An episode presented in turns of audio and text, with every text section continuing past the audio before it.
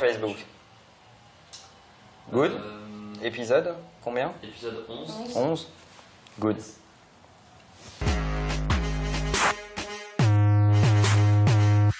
Hello, hello, mon nom est Emmanuel Diaz et bienvenue dans Marche ou Crève épisode 11. Marche ou Crève, la seule émission qui vous parle de la mort du monde dans lequel vous êtes né. Et aujourd'hui, on va parler de différents sujets. Et c'est Romain qui drive, à la différence de d'habitude. C'est Romain qui nous donne les sujets les plus demandés dans les commentaires ou les plus sélectionnés par, euh, Ouais, les- les par, l'équipe qui m'aide à faire cette émission. Alors on parle de quoi en premier? Et on est live sur Facebook d'ailleurs. Ouais, ouais, ouais. Donc sur Facebook, n'hésitez pas à poser vos questions en live, euh, Manuel y répondra. Euh, premier sujet, on était chez, euh, chez YouTube cette semaine pour les, la soirée d'anniversaire des 10 ans, 10 ans déjà, ça a été lancé en 2005. Exactement. L'occasion de revenir euh, sur ce petit match en fait qu'on a entre Facebook et YouTube, et plus qu'un match en fait la, com- la complémentarité entre les deux. Donc comment est-ce qu'on peut voir euh, l'avenir compte tenu de ce qui se passe aujourd'hui? Mais en fait, c'est intéressant euh, de, de regarder ce- cette célébration, puisque YouTube nous a invités à fêter, à souffler les, les, les 10 bougies d'anniversaire. Alors évidemment, euh, avalanche de chiffres, euh, on, nous donne des chiffres dans tous les sens euh, pour montrer la toute-puissance de YouTube dans la consommation des médias, dans la consommation de vidéos, et les chiffres sont objectivement impressionnants. D'ailleurs, c'est assez fascinant de regarder que YouTube se positionne en disant, pour ceux qui doutent encore, il y a les chaînes hertziennes et puis il y a la TNT, et entre les deux, la transition, bah, c'est YouTube. En termes d'audience, c'est YouTube. YouTube se positionne exactement au milieu entre les chaînes hertziennes et les chaînes de la TNT en termes euh, d'audience. Mais ce qui était le plus frappant, je trouve, euh, c'est de regarder à quel point YouTube se positionne quasiment comme une chaîne de télévision. Euh, ils disent très souvent, chez nous, le contenu est de qualité, le contenu est bien fabriqué, etc. etc. On a l'impression qu'ils se, qu'ils se du contenu fabriqué par les utilisateurs, du contenu plus amateur.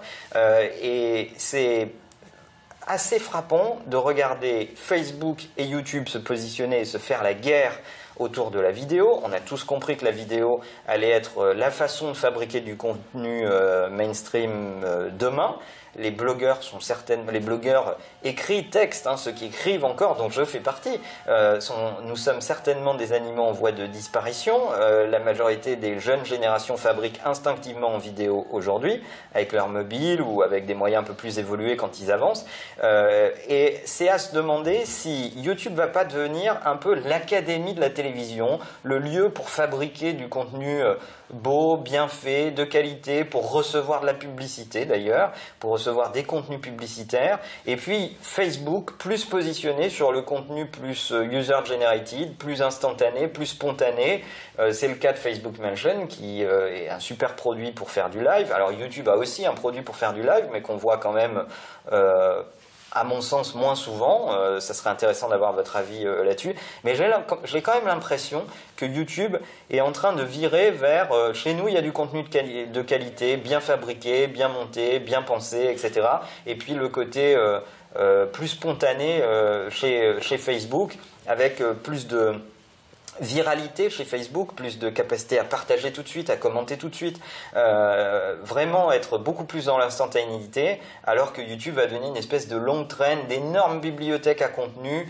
Euh, D'ailleurs, euh, c'était mentionné par les gens de YouTube euh, quand, on, quand on a été à cette soirée, dire on peut tout apprendre sur YouTube, avec la fameuse anecdote sur euh, le lanceur de javelot euh, qui a été aux, Jeux Olympiques, je crois, et qui a appris à lancer un javelot sur YouTube, paraît-il. Pas sur YouTube, hein. Euh, jardin. mais, euh, mais bon, euh, c'était intéressant euh, de, de regarder ça et de regarder cette posture. Moi, je trouve que vraiment, il y a une posture très, très académique autour de, de- de YouTube et, et plus spontanée autour de, de Facebook. Est-ce que les marques vont vouloir aller dans un environnement plus encadré, plus connu, euh, côté YouTube, avec des produits pensés pour les marques? Je pense à, à Brandlift, qui permet de détecter les gens qui skippent la pub, les gens qui la regardent vraiment. Entre parenthèses, euh, qui sont les skippers, qui sont ceux qui skippent pas. En même temps, on a vu les pratiques s'organiser face au pré-roll. Combien de personnes ouvrent cinq onglets d'affilée, euh, laissent tourner la pub avant d'aller voir le contenu? Bah, il suffit d'observer les gens dans la façon dont ils consomment du, contenu sur YouTube. C'est euh, la majorité. Donc on ne sait pas vraiment si l'attention est là ou si elle n'est pas là.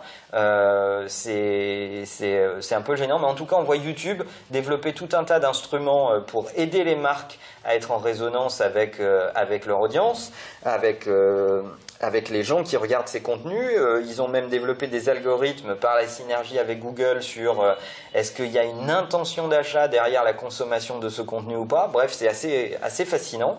Et de l'autre côté, on voit plus Facebook sur la spontanéité et sur la publicité plus de retargeting euh, et, et, moins dans le flux de contenu lui-même. Donc cette guerre est fascinante à observer. Romain a mis une pièce sur Facebook plus que sur YouTube. C'est ton pari qui restera enregistré pour la postérité, mais, euh, mais ça va être euh, intéressant de regarder comment ça va se passer. Ouais, on a deux questions là sur, euh, sur Facebook. La première de, de, Rudy qui nous dit Est-ce vrai pour son référencement naturel, il est, il est intéressant d'avoir une chaîne YouTube et de les mettre sur son propre site internet? Écoute, je ne sais pas si c'est vrai, Rudy, mais euh, en tout cas, euh, ce qui est sûr, c'est que plus tu fabriques de contenu en affinité avec ta thématique sur ton site, bah, plus les algorithmes apprécient euh, ce contenu, parce que ça veut dire que tu as potentiellement un intérêt plus fort pour les gens qui te, qui te, qui te regardent. Donc, donc ça, c'est une, une, certitude. Et puis, cessons de, raisonner uniquement comme des communicants ou comme des publicitaires potentiels, etc. En même temps, si tu fabriques du contenu qui a de l'intérêt, bah, a priori, ton audience sera plus satisfaite, tu auras un taux de return plus élevé, des gens qui te consommeront plus souvent, et, cette audience sera méritée. Ok, super. Euh, on, a, on a Yann Hervé qui, qui lui, euh, euh, pense que YouTube reste très fort quand même en, UGC. donc on verra, c'est ce que tu étais en train de dire. Ouais, c'est à, à voir. C'est à voir. Mais moi, je vois YouTube mettre en scène dans son marketing plutôt les YouTubeurs, plutôt les gens qui ont atteint une forme d'audience, qui du coup ont plus de visibilité, etc., etc. Alors que oui, c'est vrai, ils ont construit l'histoire sur une promesse du GC. Mais bon, je, je, vois moins de part de voix sur euh, l'UGC chez YouTube dans leur communication ces derniers temps. Est-ce que c'est un prisme déformant? En tout cas, c'est comme ça que je l'observe. Deuxième sujet, on a un autre sujet, je crois. Ouais, ouais. Euh, deuxième sujet, on, parle du, secteur de la banque euh, avec un chiffre, celui de cette étude de McKinsey qui nous dit que l'arrivée des nouveaux acteurs de l'Internet dans la finance menace jusqu'à 60% des revenus de la banque de détail. Et, sur fond de ce chiffre, on a aussi la Société Générale qui annonce la fermeture de 400 agences. Exactement, et je trouve que c'est fascinant de regarder le, secteur de la banque de détail. Je trouve que c'est un secteur qui se prépare euh, difficilement à sa transformation euh, digitale. Euh, quand on sait que à peu près toutes les études effectivement concordent pour dire que 60% des revenus de la banque de détail vont disparaître très prochainement par l'arrivée de l'économie digitale au milieu de, cette économie de la banque de détail, eh bien, euh, on ne voit pas beaucoup d'acteurs bancaires se préparer à ce choc-là, à se dire mais comment je me réinvente, comment je crée une, nouvelle expérience avec euh, mes clients, quelle nouvelle forme de service et de relation je vais pouvoir développer avec eux? On voit un peu en ce moment le CIC prendre la parole euh, en publicité pour euh, dire euh, ok dans ma banque je peux faire autre chose avec cette fameuse pub qui dit je suis allé dans la banque j'ai acheté une voiture. Euh, on constate dans d'autres études que une étude de Bain je crois qui dit que en 2010 75% des gens allaient dans leur banque de détail. En 2013, ils étaient plus que 20%. Donc on voit bien que la fréquentation euh, euh, s'écroule, que les gens n'aiment pas aller dans leur banque de détail. S'ils peuvent s'en passer, s'ils ont des instruments euh, pour pouvoir opérer ce qu'ils souhaitent avec leur banque à travers d'autres instruments dématérialisés, bah, ils vont le faire plus favorablement à travers ces instruments-là. Ça fait gagner du temps, ça fait euh, gagner en, traçabilité, en rapidité, enfin bon, bref, on y gagne sur plein d'aspects. On voit aussi des banques en Asie mieux se préparer à, euh, ce mouvement-là, puisqu'on voit euh, des banques en Asie proposer à leurs clients d'acheter leur appartement à travers leur application bancaire, découvrir de nouvelles formes de produits et de services. Mais chez nous, en Europe et en France en particulier, je trouve que les acteurs de la banque devraient consacrer beaucoup plus d'énergie et beaucoup plus de moyens à la transformation euh, euh, sous-tendue par euh, l'arrivée du numérique, mais surtout par les nouvelles pratiques de leurs clients qui attendent autre chose. Des services publics ont eu lieu à cette ont, eu droit à cette transformation d'ailleurs. on a vu la Poste se regrouper avec la banque locale, le, troquet du village et le, boulanger. Bah, tout ça, ça forme un unique parce que parce que ça marche plus, on peut plus entretenir un, réseau avec cette densité, cette capillarité partout, euh, parce que ça coûte trop cher euh, pour des populations qui, en plus, ne fréquentent plus ces lieux-là. Donc il va y avoir de la rationalité dans ce business, et il va y avoir une formidable euh, fenêtre de créativité où il va falloir se trouver une nouvelle forme d'utilité dans sa relation avec ses clients. Ça va être hyper intéressant, et je J'encourage vraiment les banques de détail à se repenser profondément et à consacrer vraiment pleinement les moyens pour construire un nouveau euh, contrat d'expérience avec leurs clients. Autre sujet? Autre sujet. Euh... Romain s'était endormi, mais enfin bon. Oui, je m'étais endormi. Non, j'étais en train de, lire les questions que je te poserai. Euh, il y en a une que je te poserai à la fin d'un internaute. Euh, Sephora Flash, qui est annoncé comme, euh, comme leur magasin du futur bien pensé pour tout ce qui est usage de showrooming dans le parcours client. Ouais. Euh, c'est vachement intéressant de regarder euh, Sephora euh, se positionner là-dessus. En fait, Sephora Flash, c'est quoi? Ce sont des petites surfaces de magasins dans lesquelles on va montrer les produits phares euh, mais dans lesquels on va montrer à travers des tablettes ou à travers des instruments numériques ou des bornes euh, l'intégralité de la gamme Sephora qu'on n'aura pas forcément en magasin. Donc déjà c'est un changement de posture vis-à-vis du retail parce que Sephora est connu pour euh, consommer d'énormes surfaces magasins parce qu'il faut exposer tous les produits, il faut les montrer, il faut les showroomer, etc. etc.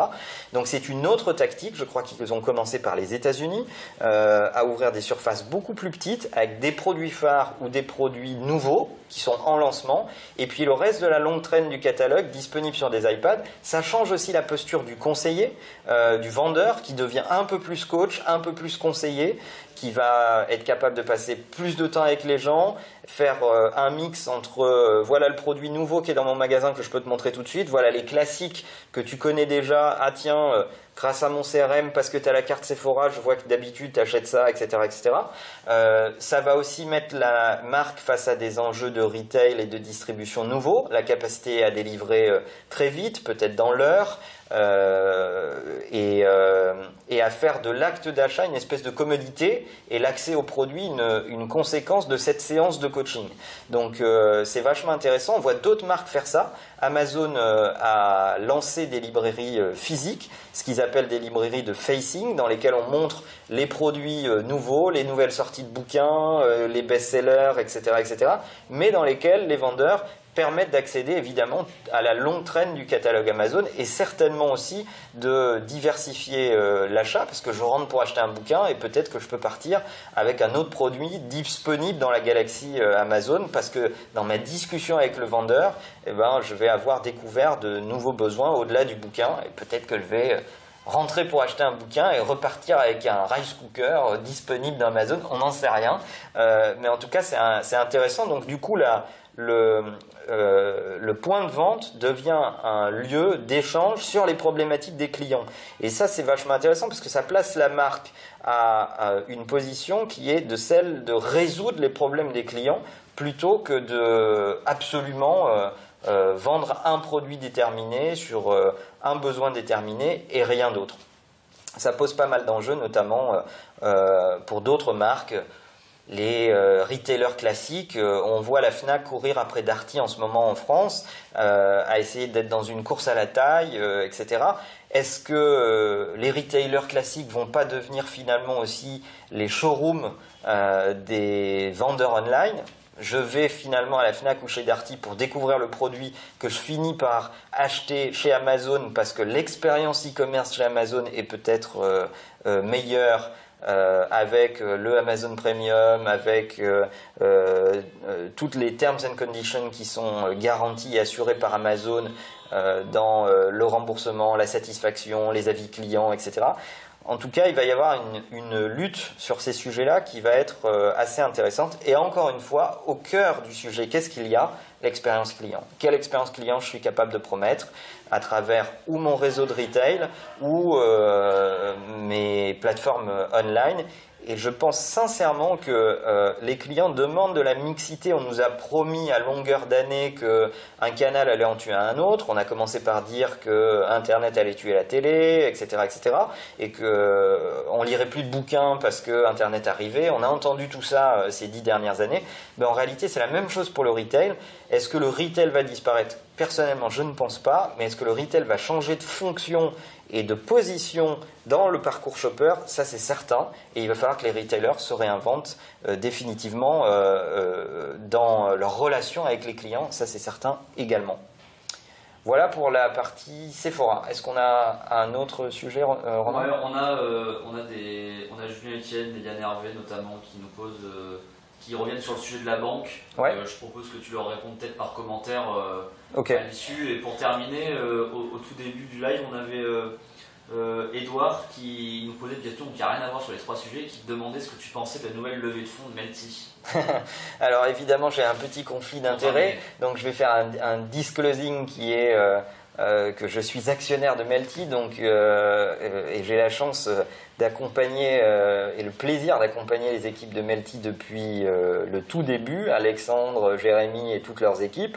Euh, donc évidemment, je pense que c'est une super nouvelle. Je pense que le projet Melty est un, est un très beau projet, qui sont arrivés à fabriquer euh, le premier média pour les jeunes sur Internet euh, en, très peu de temps, que c'est absolument redoutable, que c'est incontestable. Quelques personnes leur ont mis des, bâtons dans les roues et, et, des fois on voit le fil de la télécommande, on voit les intérêts de certains groupes médias euh, à euh, faire du melty bashing. Euh, on a vu ça ces derniers mois. Je trouve ça un petit peu, un petit peu dommage.